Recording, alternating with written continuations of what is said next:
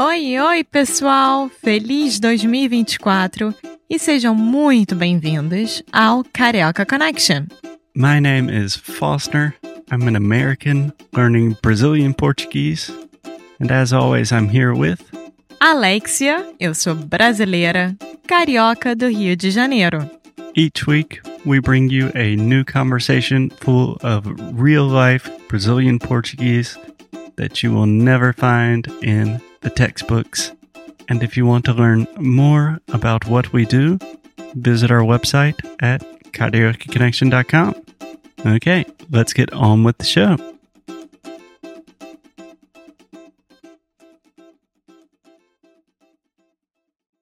Olá, olá. Oi, Alexia, tudo bem? Olá, Foster, tudo e com você? Tudo ótimo. Eu estou morrendo de calor. É, e antes de a gente começar, eu quero pedir desculpas pelo nosso sumiço, mas vocês vão entender o porquê daqui a pouco. Exatamente. A gente não gravou episódios a semana passada, mas com razão. Toda a razão do mundo. Então, Alexia, me diga, onde estamos? Nós estamos no Alentejo, região central de Portugal. Sim. E por quê? Por o quê? que estamos fazendo aqui? Nós estamos fazendo Trusted House Sitters, então neste momento, nesta casa, além de nós dois, tem mais 11 cachorros. Sim. Eu acho que a gente já mencionou algumas vezes, mas o Trusted House Sitters é uma plataforma para house sitting, dog sitting. Mas no caso, a gente está cuidando de 11 cachorros. É uma Sim. loucura. Além de 11 cachorros, uma pequena fazenda, que nós temos que regar todos os dias, cuidar da bomba de água, É, cuidar não de fazendo tudo. nada, é uma fazenda enorme. E a nossa vista é. Qual é o nome? Do lago, É. é, o nome do lago é Alqueva. É.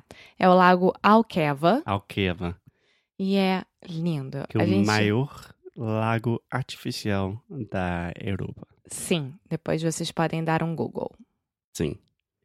Mas não é somente que a gente está aqui para cuidar de cachorros, mas também tem a ver com sua história, não é, Alexia? Sim, eu também sou portuguesa.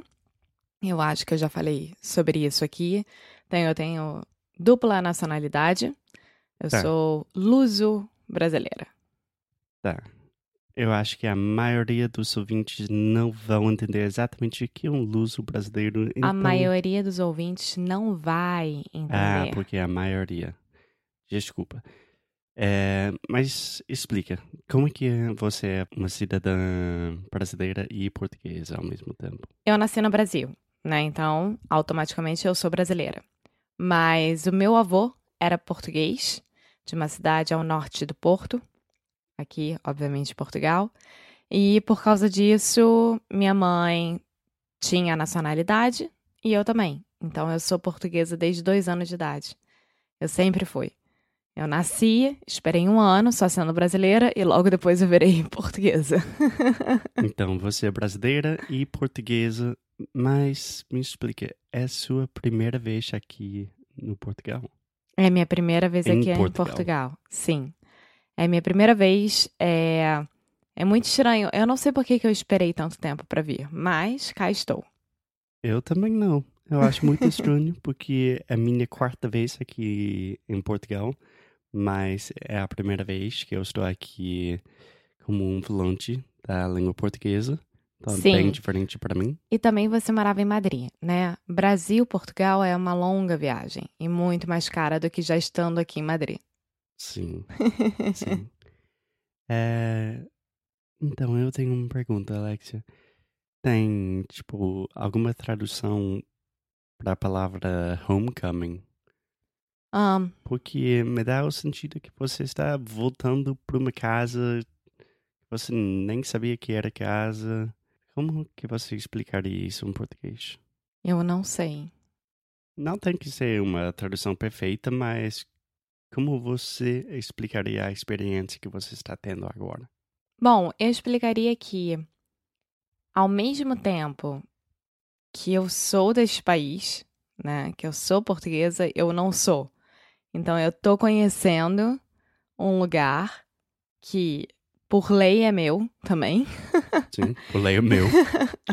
Culturalmente também, de certa forma, já que eu também fui criada é, pela parte da minha família bastante sim.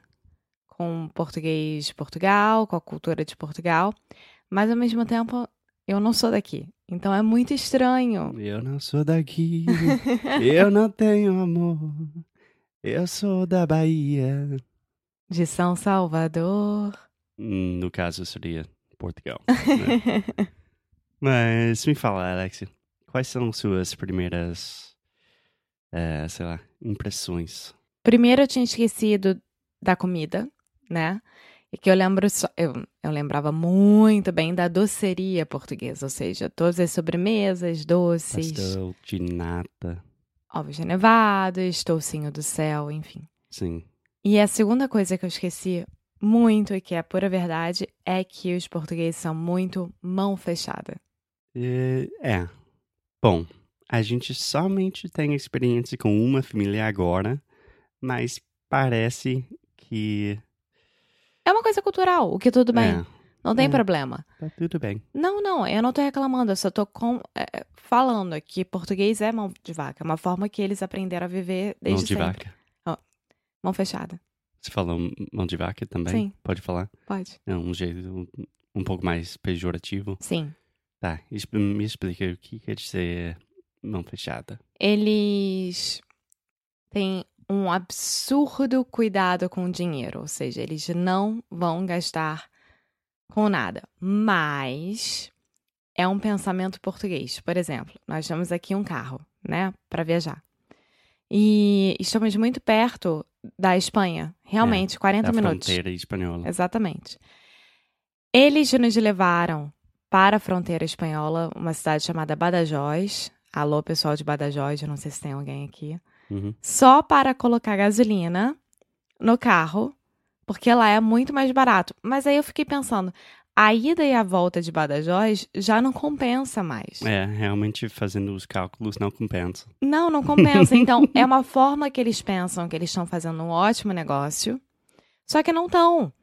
É, Só que eles são muito, muito assim, indo atrás do melhor preço, indo atrás do melhor valor, indo atrás do melhor. E não vão gastar. Não vão. Eles já não vão gastar. E Você acha que o brasileiro não é assim?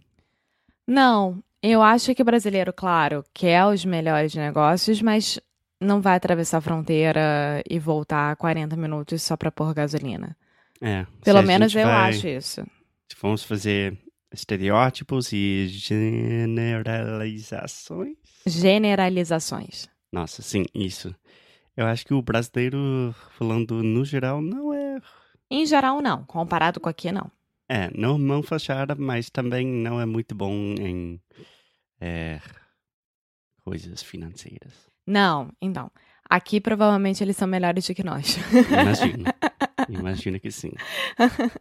e por enquanto é isso. Eu acho que a gente pode explicar no próximo episódio a nossa chegada.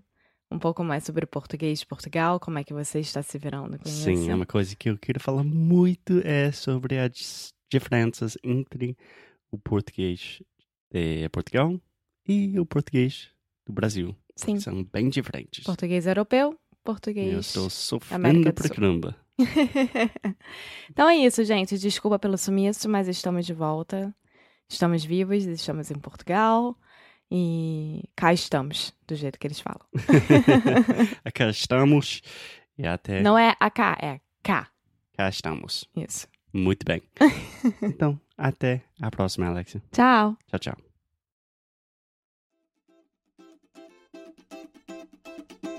Muito obrigada por ter escutado mais um episódio aqui do Carioca Connection. If you're still listening, we imagine that you are pretty serious about improving your Brazilian Portuguese. That's awesome. You should check out our website at cariocaconnection.com to learn more about our online membership, the CC Club. Some special students get personalized coaching with me and Alexia. So if you want to hang out with us and really improve your Portuguese in 2024, Agora é a hora. Então é isso, pessoal. Até o próximo episódio.